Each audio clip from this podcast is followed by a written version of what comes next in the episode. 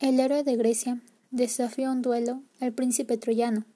Este último sucumbió ante él, y su lanza le atravesó, dándole fin a su vida. Aquiles ató el cuerpo a su carroza y lo arrastró por nueve días. El príncipe Paris fue finalmente quien acabó con la vida de Aquiles, disparando una flecha hacia éste y guiada por Apolo atravesó su talón. De esta manera, murió desangrado por la herida. Sus huesos fueron juntados con los de Patroclo, su mejor amigo, en una pila funeraria para así llevar a cabo los rituales fúnebres correspondientes.